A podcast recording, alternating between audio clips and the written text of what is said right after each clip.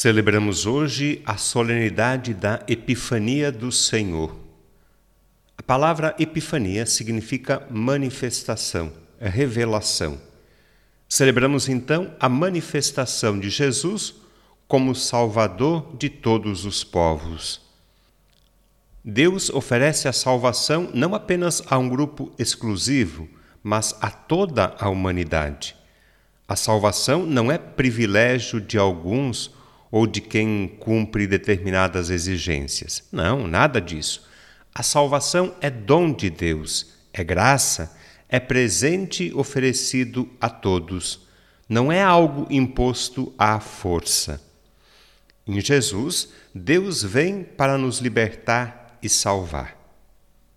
Diante dessa boa notícia, como é que a gente reage? Como é que nós nos comportamos diante dessa novidade? Como é que você se sente ao saber que Jesus vem para libertar e salvar a todos?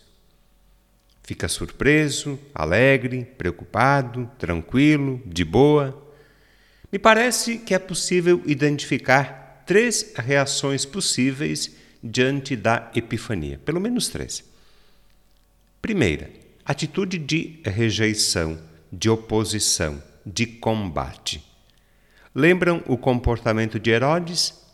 Ele deseja eliminar Jesus, porque enxerga Jesus como uma ameaça, um perigo, um adversário. Hoje também é assim. Tem gente que não quer saber de Jesus, do Evangelho, da fé, nada. Além de não querer, tem gente que critica e atrapalha quem deseja seguir Jesus. Essa, então, é a primeira atitude de rejeição. A segunda é de indiferença. Tem muita gente que vive e se comporta como se Deus não existisse. Me parece que essa é a atitude mais comum e frequente hoje em dia. A indiferença é o grande perigo do mundo moderno, que ameaça também a nós, católicos.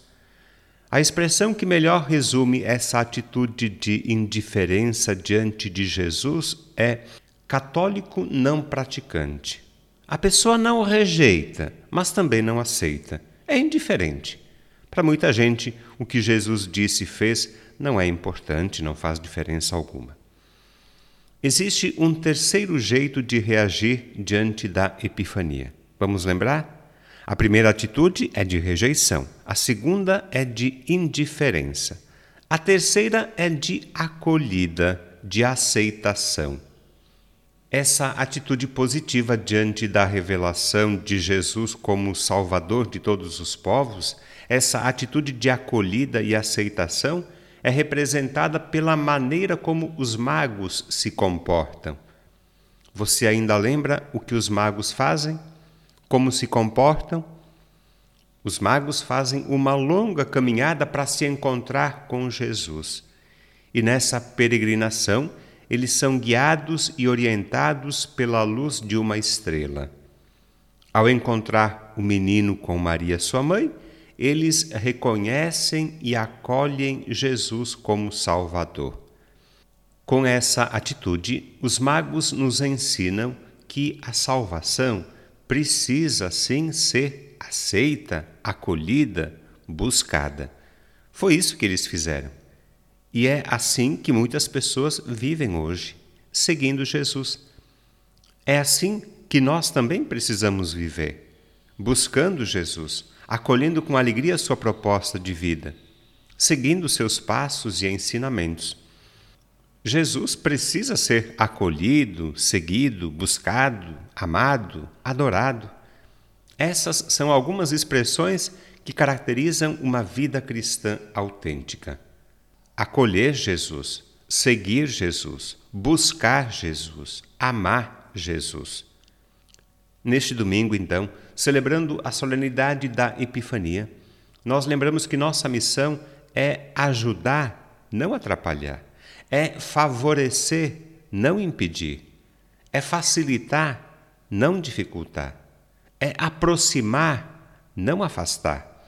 Esta é a missão da igreja que somos: ajudar, favorecer, facilitar, aproximar aqueles que desejam conhecer e seguir Jesus. para encontrar nele a salvação que Deus oferece a todos. E mais, precisamos ser nós também Epifania. Quer dizer, precisamos ser nós também sinal e manifestação da salvação que Deus oferece a todos.